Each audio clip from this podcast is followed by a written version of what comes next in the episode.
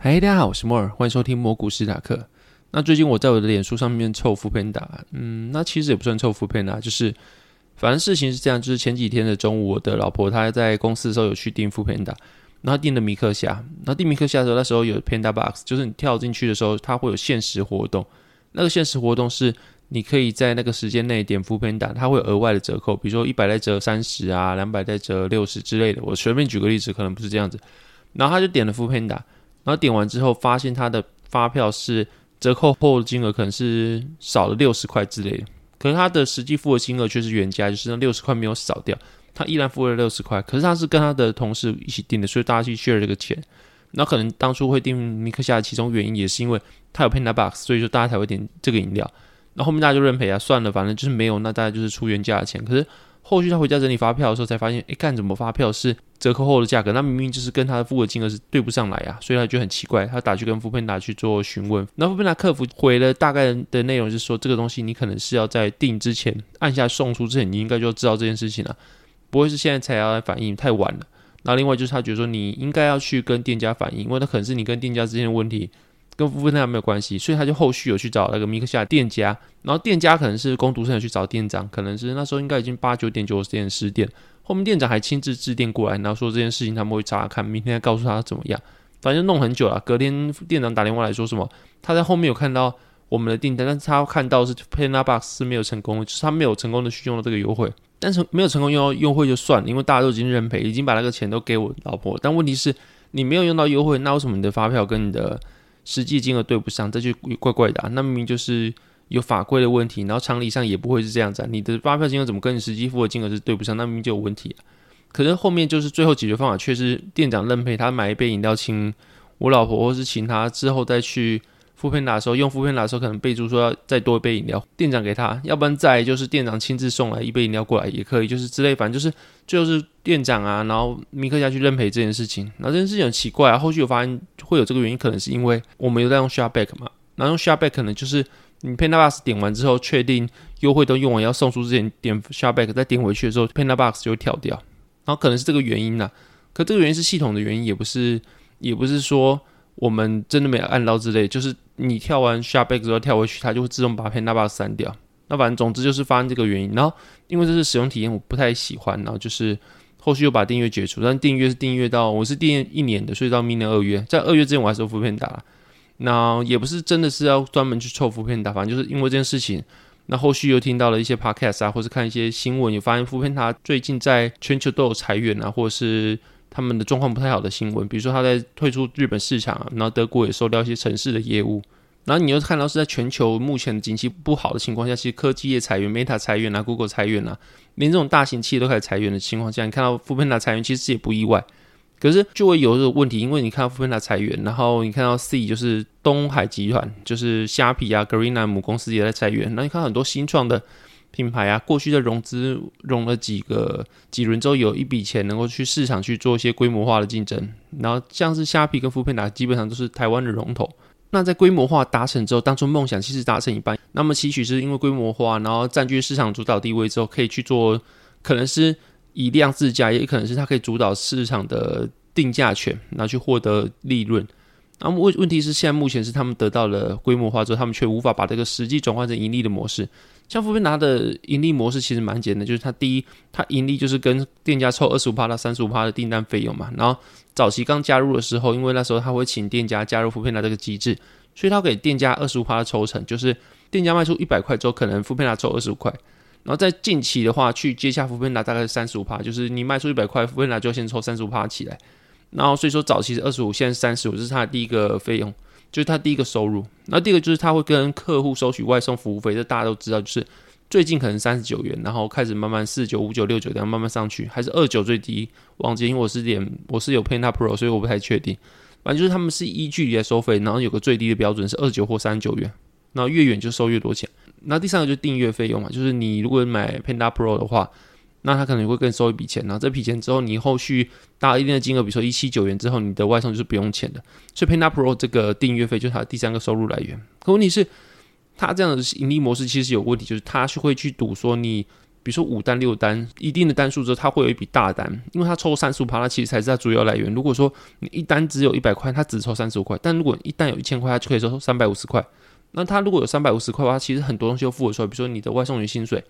那它人力成本或营业成本就比较好付。可它如果一单只有三十五块的话，其实你付外送员肯定不太够。举例来说，就是如果你今天有一单，它是两百块好了，等于你能够抽三十五趴，或者是抽七十块。那今天如果你一个外送员，在距离够远的情况下，你可能会付他不止七十块的外送费。那这样基本上你抽了钱付外送员之后就没剩了。那后续还有什么营业成本啊、软体维护费用啊等等，反正就是很多很多的薪资，很多很多成本是你没办法去付的。但如果今天的单是一千块的话，你就直接收三百五十块，什么东西都付完很盈利。所以他就期许说，你可能在五单、六单、七单之间有一笔大单，你要去 cover 其他亏损费用，那可能它的其中个它的获利来源呢、总而言之，这个商业情况下，它就是期许说能够在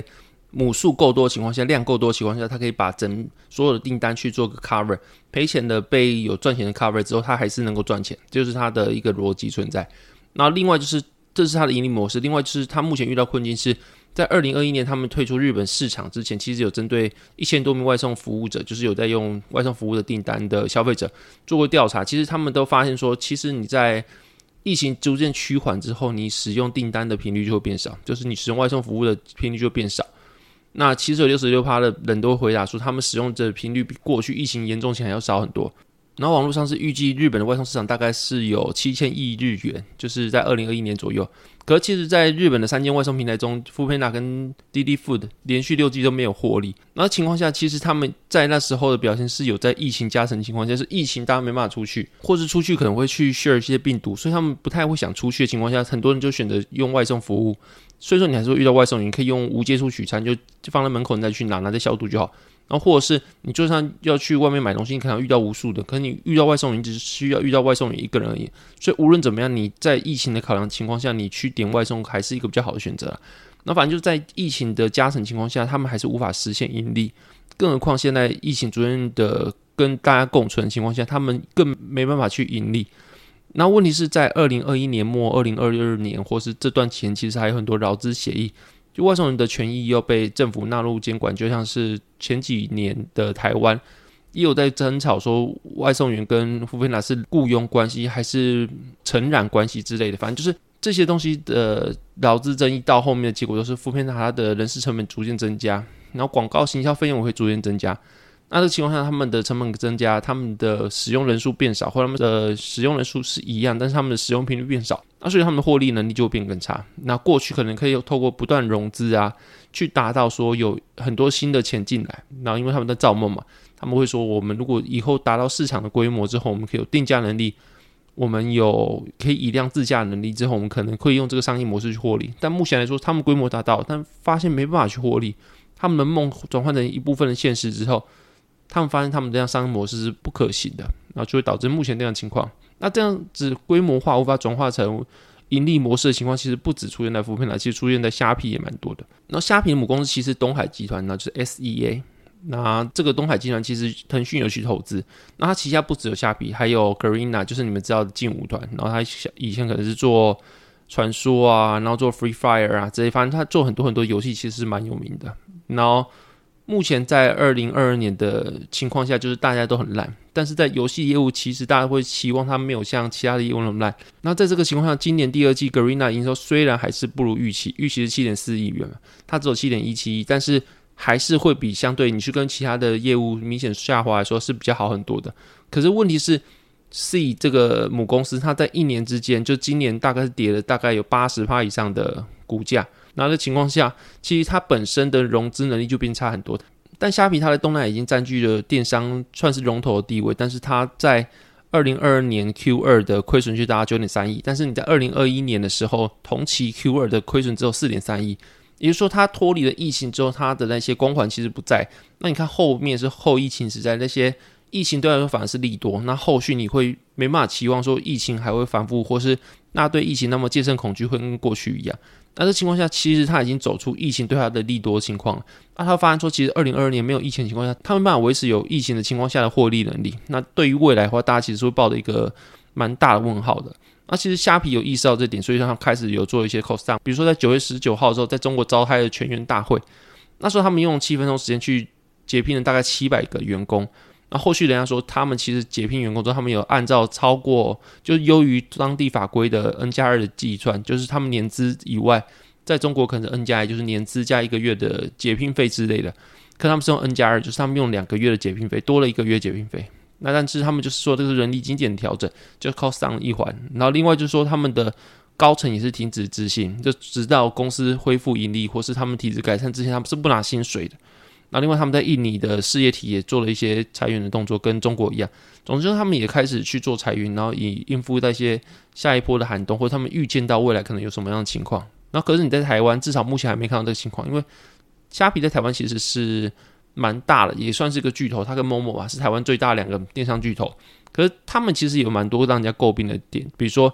大家会诟病说，虾皮在虾皮上面的定价其实很难去做去做存活的，因为虾皮它会招揽来的客户其实很重很重，就是它的运费还有它的便宜度。因为它其实跟 Momo 是两个不同的分众市场，Momo 它可能会比较重的是卖是正品正版的商品，然后它价格自然会比较高，但是它品质会有保证。可是虾皮可能就是因为它卖东西相对比较便宜，然后你可以去做比价。然后还有运费补贴，所以说大家会去虾皮买东西，就像是有点像我的脸书讲一样，其实便宜也是个品牌。你以为你用很便宜的价格去吸引很多顾客来，是因为对你的品牌的忠诚度，但其实不是，它可能只是因为便宜。那便宜本身就是一个可以取代你的品牌，它今天会因为便宜来找你，它有可能因为便宜去找别人，只要是有其他人也愿意去跟你相价削价竞争。或者你找到市场份额，你占了大多数的市场份额之后，如果又跳出一个比你更便宜的，很容易人流又被他拉走。所以你因为便宜找到的人，他们只是因为便宜来找你，不是因为你的品牌怎么样。那这个情况下，你招来什么样的人，就很容易被别人用同样的情况被招走。然后在情况下，其实很多人来买虾皮，就是因为它便宜。因为它够便宜，那所以说卖家们他们也必须要更便宜去跟其他的卖家做竞争，所以导致有可能上面买到假货，或是上面的品质很参差不齐。那虾皮的卖家他们还有个诟病，就是你不下广告，你很难去看到你的商品在首页出现，或是他搜寻你的商品。然后你看到，比如说你搜寻个灯好，你以为你搜寻灯之后出出来的前几个都是因为相关性吗？不是，是因为他们有没有下广告，有下广告都摆在前几个，也就表示说你没办法下广告，你根本没办法在虾皮曝光，你根本卖不出去。那的情况下，其实商家就诟病说，虾皮如果你不下广告就没办法卖，那你又要大家削价竞争，大家如果卖的贵的话，因为你来的品牌的客户就是因为想要你的便宜嘛，那说你又要便宜又要削价竞争又要下广告，所以说在虾皮上面其实是很难做生意的，那就会造成大家去诟病这件事情。反正就是虾虾皮生态系也变得蛮混乱的吧，它其其实是台湾的算是龙头，但是。它的盈利能力有没有真的是有达到？我是没看到台湾的单独的财报，但是它在全球明显是没办法用那些比较狼性的快速扩张模式跟内部批斗的模式，就是他们的企业生态也是其实是各个部门之间做比较竞争的，然后各个员工之间也是在互相去做竞争关系的。那这个狼性的情况跟快速扩张情况下，他们转换成了规模化，但是规模化有没有办法转化成实际盈利模式呢？至少现在看起来跟富平来一样是。规模化，但是然后呢，他没办法去转换成实际盈盈利模式，然后在景气比较不好的情况下，他们就很难很难去融到新的募资，甚至是大家都融不到募资，大家都准备过寒冬，都要过满手现金了。那情况下，他们就自然严刑逼露。你看股价要跌八十趴，他们只好去到处去裁员。那大概这个情况了，反正就是大家会让一些市场行销的人会有一些体悟，就是你用什么样的方式招来的人，就是什么样的顾客。那你如果用便宜的方式去招来顾客。你可能很快很快能够达到市场份额，因为这是一种有点像类固醇。你可能打药之后，你肌肉练得快，但你停药之后呢，你的肌肉能不能有没有办法去维持？你用便宜的价格去找到市场份额，在便宜结束之后，你能不能留下这些市场份额？然后能不能会有别人出来跟你竞争，使用同样便宜的关系？因为便宜是大家都可以用的嘛，它不是一个非常高技术门槛的东西。那当你用便宜的关系去打到市场份额之后呢，那便宜有没有办法转化成你的盈利模式？如果没有办法呢，那你用便宜找到的市场份额也很容易就还出去。那接下来聊市场话题，然后最近其实大家应该比较沉重，就是因为台股有点像是在补量下跌，已经开始摸到前低了。我现在是录音的时候是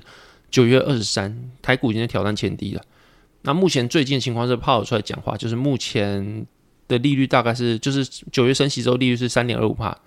那目前的话，他们是说最新的利率点阵图，其实在二零二二年的话，预测是大概落在四点二五帕左右。也就是说，今年还有十一月三号跟十二月十五号两次的 FOMC 会议，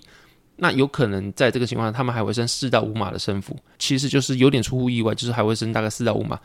但其实重点是，明年大家看到有十二位委员其实预计明年的利率是高于今年的四点二五帕以上，也就表示说市场会预期说二零二三年可能会降息，可能会因为经济周转去做降息。但目前至少 FOMC 会议的委员们不认为说，他们立场不认为说明年会做降息，那也就表示说这个升息循环可能是会维持高利率很久的一段时间，甚至说最高会到五帕左右。那这就其实很明确表示说。联准会在打通膨跟在经济衰退的危机之间，他选择打通膨，就算是要让经济衰退，他们也在所不辞。那情况下就是很明确跟市场表示说，不要再预测，不要再期待 Fed 会来救市，不要再期待有 Fed Put 的出现。那他们就是会这样子贯彻到底。如果你上来，他就把它打下去。所以说最近会下来，其实有一部分原因就是因为大家预测到、预期到说会有高利的环境一段时间。那情况下，其实很多很多的股市。要不要去做 de-rating？因为现在目前的价格可能是因为大家会预期说，二零二三年开始有点宽松的货币政策。那既然没了，那大家就重新去估值手上的持股或者整个市场的估值。可是这其实也指出一个很明确情况，就是最终利率大概停在四点五趴到五趴之间。那就表示说，十年期美债的利率大概会是在一个水准。那如果说最终的支撑会在这个区间的话，目前的美债的殖利率大概四趴左右，表示它的下档是有限的。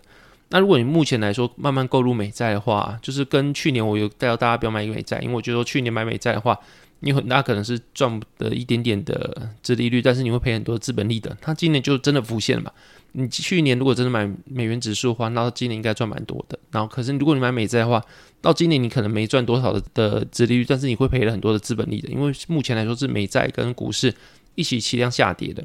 那么的情况下，你开始去购入美债，我觉得是一个蛮好选择。尤其是美债，它在未来如果进行宽松货币政策的话，它是会保护你的持股，它会去做反向的走向。那简单来说，就是未来如果会需要升息的话，会需要降息的话，一定的原因就是因为经济出了问题嘛。所以说联储会需要出来救市。那经济出问题的情况下，其实风险资产是会往下降，就是股市它往下掉。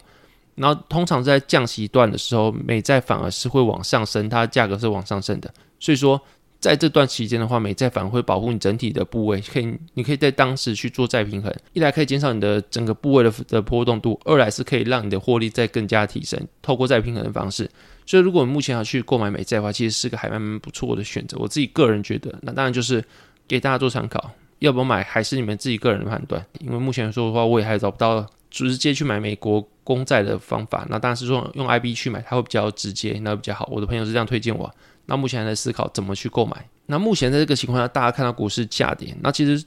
目前来说，市场的风向就会有物流公司或者金流公司这两种公司可以去判断说，未来景气走向大概会是这样。因为物流跟金流算是市场的刚需，你再怎么样，你只要通过你要寄货，你要去做贸易，你就势必要用全球物流。那另外就是你要去做交易，你就必须通过信用卡。那所以说，你看到物流公司或信用卡公司的业绩财报或者未来指引，其实很大部分去可以代表说近期。然后到未来对于市场的预测会是怎么样子？市场景气会大概是怎么样的方向？那目前来说，八月三十一的时候，FedEx 财报去公布，他们的每股获利大概三点四四美元，其实不如分析师预估五点一四美元，然后大概是只有六到七成，反正是一个非常惨淡的数字。然后他们执行长出来接受访问，是有说明显有看到全球的包裹量是明显的下滑，所以他是推断说，此时此刻的各个世界的经济活动其实都不尽理想。那所以说，目前来说，FedEx 要进入就是成本的控管模式，就是要去节约支出，然后去瘦身，以去应付他们觉得未来会出现的黑天鹅。然后就像我刚刚讲的，就是运输业其实很大部分可以去反映说全球的未来景气会怎么样子。除此之外，其实是像是思想机器有讲 Visa 或者 Mastercard 这些信用卡公司，他们的股价也是处于一个头部的形态。那如果你从 Visa 跟 Mastercard 这两个公司，的未来展望，或者它的营运表现看到不佳的情况，其实也有很大部分原因是可以拿来当做像 FedEx 一样，就是去预测未来景气的走势。就是大家都必须要用信用卡才能做跨国消费，你很难去用现金去网购电商。其实我我是不太知道有没有办法这样，我自己是觉得没办法，因为我没有这样过。你很难去跨国电商，或者你甚至台湾的电商，甚至是你出去外面吃牛排等等，你很多的情况你已经不带现金了。说信用卡其实可以代表很大一部分的消费模式，那如果连这个地方都缩手的话，业绩又下降的话，就表示说黑天鹅或者是未来景气不佳情况，其实是很大几率会出现的。那这样情况下，其实大多数人都是看空的。目前台湾的股市或者美国的股市都要去测前低，那同时其实美债走势更弱，它已经破底一段时间了。那如果说后续美国股市跟台湾股市真的破前低的话，那表示说下个旅程的刚刚开始，那有可能这才是真正主跌段，因为市场预期无论是散户是分析师法人，他们都预期都是看空。啊，当全世界的共识都一样的时候，就表示说目前主跌段才是会是真正来临。你会看到原物料价格下跌，不会像是二月的时候乌俄战争刚开始开打的时候，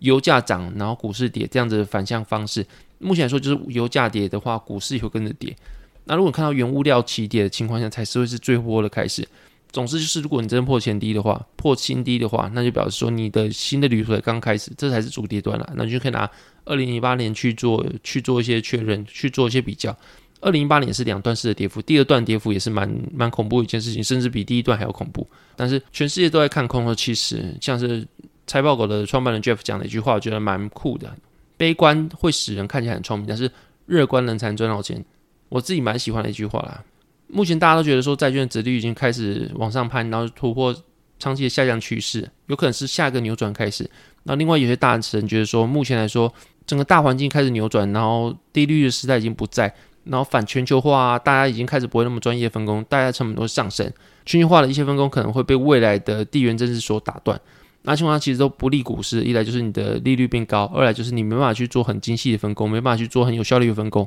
那这些都不利于企业的盈利跟股市的上涨，所以他们就会认为说，其实标普五百在近几年，可能近二十年、近十年间，因为低利率跟全球化的关系，所以它的本益比是高于过去的十四，然后近十年的平均大概十九，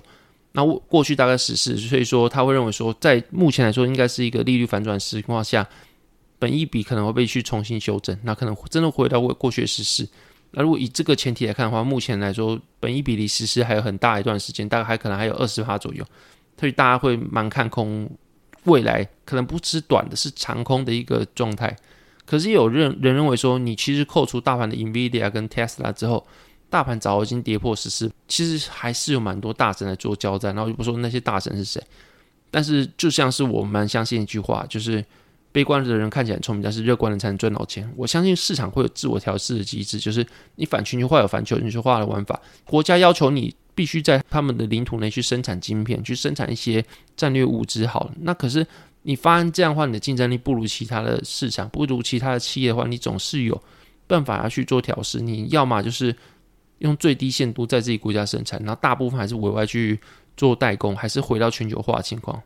啊，不然就是有些情况是市场会找到自己的解决方式，他们还是会发展出其他一套有效率的机制去做对应目前政府的政策。所以你就说反全球化是一个非常悲观的事情，是没办法，是不可逆嘛？其实我自己。会宁愿抱着比较乐观角度，就是我还是会去做多，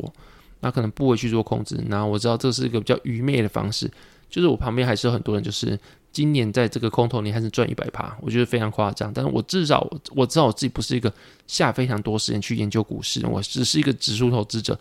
那我不会期望说我能够像他们一样赚到那么多钱，但是我知道说。就像刚刚讲，就是乐观人才是最终能够在市场赚到钱的人。我会相信说，市场自我调适的机制，反全球化还是会找应对方法。那低利率的时代可能不见，但不代表说会往高利率脉动。就是你世界经济的理论已经跟过去不一样了。就是你知道 QE，你知道货币现代货币理论，你知道很多很多的东西。那这一套跟过去那一套已经是完全不同的体系。你要因为现在的通膨啊这些原因，就去把。你的过去那套理论又拿回来用，然后开始去做高利率的时期，然后真的回到过去那些环境，其实也不太可能啊。就是你可能没办法像近期那么低利率，除非真的有出现系统性危机，像二零零八年那些金融海啸等等的，才有可能真的去做下一次 QE 或者宽松政策。